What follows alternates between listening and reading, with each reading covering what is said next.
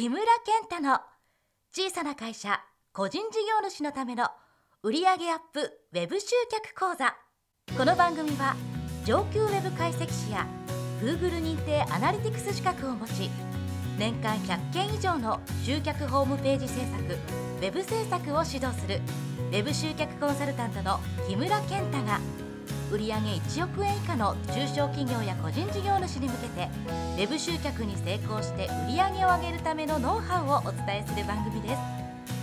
ポッドキャストでご視聴の方は登録ボタンを押してマイポッドキャストにご登録の上楽しく Web 集客について学んでくださいね。それでは本日の講座もお楽しみください。皆さんこんにちは。インタビュアーの山倉洋平です。えー本日も木村健太先生と小さな会社個人事業主のための売上アップウェブ集客講座を始めていきたいと思います。先生今日もよろしくお願よろしいします。くお願いします。えっと、今日先生にお聞きしたいのがですねこうホームページの基本的な、まあ、ページ構成と理想的なお客さんの流れは、うん。ということをお聞きしたいなと思っております、はい。まあ、ホームページ来ていただいてこうどんなページを用意しておくかとか、うん。お客さんにこうどういうふうにこうなんだろうなホームページ上にいろいろこうコンテンツを見ていってほしいかみたいな設計することって大事かなと思っていて、まあ、ちょっと業種とかこうサイトの種類とかによっても異なると思うんですけれども、こうどんなページをたどっていただくのが理想的かなっていうのをちょっと解説していただければと思いますので、わかりました。よろしくお願はいい、いたしますよろしくお願いす。すごくいい質問ですね。で皆さんも求めてる方そういうの多いと思います。はいで、今少しおっしゃっていただいたんですけど、そはいの業種とか商品によるっていうのはもちろんやっぱりあります。うんで、その自分の商品がどうなのかっていうのを考えるポイントとして、はい自分の商品がワンステップで売るのか、ツーステップで売るのかっていう、うん。これを少し考える必要があると。ワンステップで売るかツーステップで売るか。ね。はい。例えばワンステップで売るものっていうのは、あの例えば水道修理とか水道修理。めちゃくちゃ急いでるわけですよね。ホームページ来ました。はい。でそこからその水道修理屋さんの資料を取り寄せて、うん。何しっかり吟味して何社か比べてみたいなことはしないわけですよね。うん。もうその場で今すぐ困ってるわけですもんね。うん。っていうのがそのワンステップでね。資料請求とか省省いてそのホームページだけで買い物をするっていうのが一つ、うん。うん。あともしくはその山倉さんが実家で経営されているそのコーヒーショップなんかもはい。そうですよね、はい。あのコーヒーショップのホームページに来てその資料そこの資料を取り寄せとかもねしないわけですよね。確かにわざわざこう資料を見てそれでコーヒーどうしようかなみたいなのを選ばないですね。うんその場で買っていただくっていうのがまあ流れと言いますか。そうですね、うん、あとはそのネットショップもそうです。通常のネットショップもそうですし、はい。あとは旅館だとかそういったうんエンタメ系のこともそうですよね、うん。確かに。うん。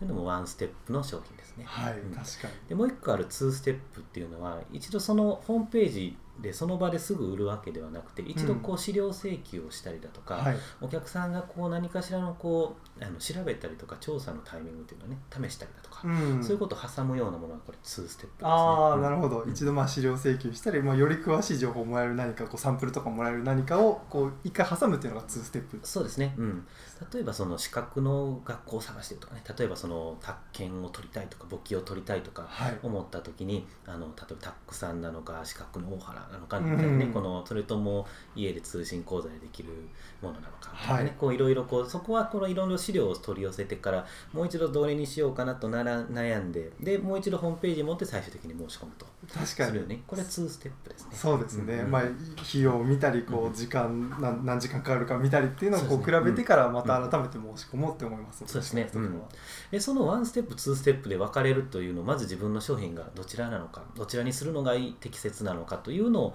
見極めた上での話になるんですけれども。ああなるほど。まずそこをしっかり把握しておくことがね、お客さんはここで一回挟みたいのかそれともすぐ買いたいのかっていうのをしっかりあの把握しておくことが大事ってことですね。そうですね。はい。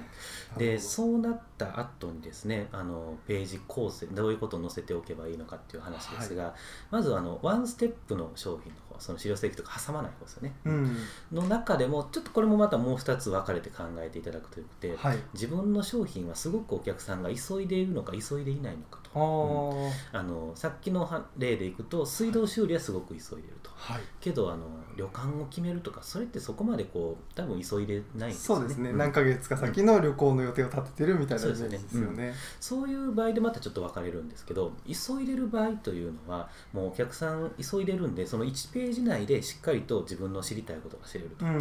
あきちんとしあの水道修理のどこどこでやってる水道修理の会社だとあできちんとした会社だな、うん。で値段も相場だなっていうのがパッと分かるようになってる。確かに、うん。その、まあ、ピンポイントの情報が欲しいっていうところはありますよね。分かりやすく、うん。で下っていくと分かりやすいそのお申し込みボタンとか、お問い合わせこちらみたいなボタンが分かりやすくあるというのが一番理想なページ構成ですよね。なるほどなるほど、来てすぐもうあの本当に急いでいるんでパッとこう見て内容を把握できて申し込めるようになってる、はい。うん。これが理想と。で逆に急いでない方っていう方になるといろいろお客さんごとにこう比較したいポイントっていうのは変わってくるんですよね。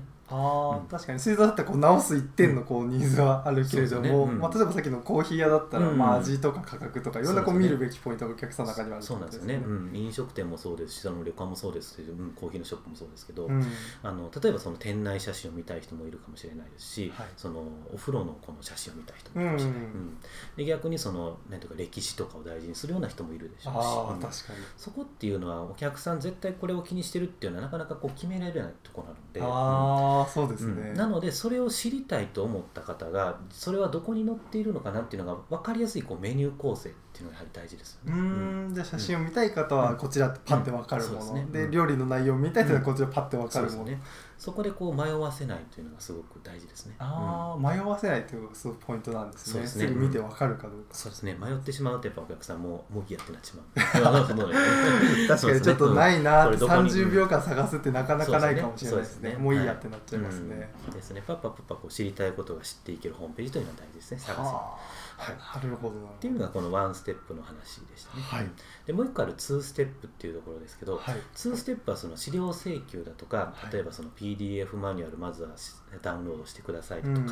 まずはメルマガ登録してくださいとかはい。こういったものを一回挟むわけですね。はい。じゃあそのページに行ってもらうためのそのいわゆるこうオファーページと呼ばれるものですけど、うん。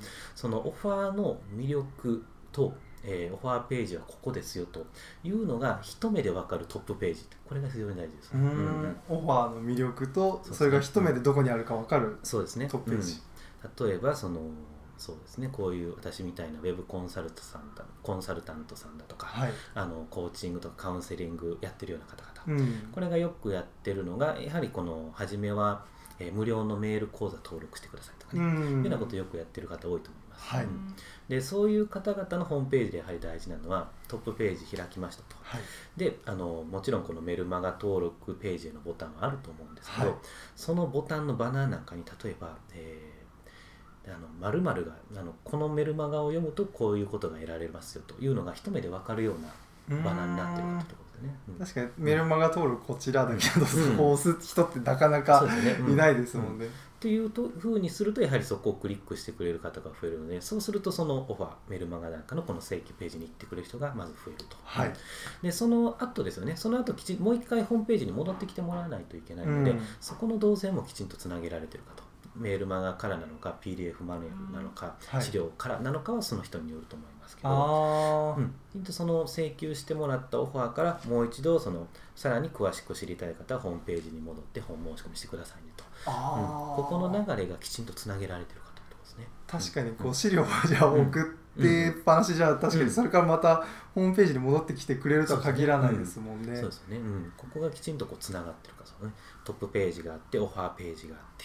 でオファーからもう一度ホームページに戻ってきて分かりやすくね申し込みできるようになってると、ああ、うん。その一連の流れをしっかりこう作っておくことが大事ってことなんですね。はい。うんなるほど。はい大まかに言うと以上。ね。あ、ありがとうございます。例えばその、まあ、はい戻ってきてもらう、うん。そのオファーがあってその後戻ってきてもらうための施策って例えばどんなものがあったりであのしますモード本より、えー例えばですねそうですね、えー例えばそのヨガ教室さんとかしましょうかね、うん。ヨガ教室さんがあったとして、はい。で例えばその PDF マニュアルで、うん。えー自宅でできる、うん。あの例えばこうウエストを細くするああいいですね。ヨガポーズみたいな、はい。うん。この PDF マニュアルプレゼントしますね。これはい読んでもらいましたと、はい。うん。でそれ読んでもらうのはいいんですけれども、はい。それで渡しっぱなしだったらあなんかこんな感じでやってたらいいんだっていうのでうんほとんど終わってしまうので,、でそこにちゃんと書いておいた方がいいのは、うん。あのまあ、このマニュアル読んでもらいましたかと、はい。でこのマニュアルを読んでいただければご自分でもあの例えば何ヶ月でこうこれぐらいのこのウエスト細くなるのが見込めますと、うん。実際にまあこうこうこういうふうになった人もいますと、はい。うんただですねただあのこのどうしてもやっぱり初めての方がこうはい。自分でやってると、どうしてもこのポーズをあのえ一回痩せたからってこのポーズをやめてしまうと、うん。すぐ戻ってしまうんです そうですよね、あの自分でやればあの自分でやれば、えー今ゼロのポイントが5ポイン5レベルまでは良くなりますよと、けどあの世の中には10レベルまでよく知っても絶対いるはずなんで、はい。自分でやったら5レベルまでは自分でもこう十分あの達成できると思いますと、はい。ただあの10レベルまで良くなりたい人はあのそういったサービスだとか体験のえしていただけるような内容あのホームページの中にありますんで、うん。よかったらもう一度ホームページの方も見てくださいねと。いうよあうな形でこう、まあ、なんかこの買ってくださいねみたいなものだともちろんあのみんなうん売り、押し売りなんで嫌がられるので、はい。なんであのここからここまでは自分でもとかこの資料を読めば解決したと思いますと、けどこれ以上解決したい人はきちんとあのホームページの方ももう一度戻ってきて本申し込みの流れ取ってくださいねとね。あーなるほど、うん確かにそれだとまた改めて戻ってみてその情報も欲しいなとかちょっと申し込んでみようかなってはい。感じますもんね。っていうような提案をしていくっていうことが大事ですね。売り込みではなくて、はい。なるほど、はい。ありがとうございます。はい。うんえー今日はですね、えーホームページの基本的なページ構成と理想的なお客さんの流れはということを先生にお聞きしました。はい。先生今日もありがとうございました。ありがとうございました。番組では木村先生のご質問やご感想を募集しています d o u g a k o z a .com 動画講座 .com のお問い合わせページよりお送りください。さらにウェブ集客について詳しく知りたい方は木村健太即習ウェブサイトサロンで検索してブログや無料メールマガジンをご覧くださいね。それでは次回の番組もご期待ください。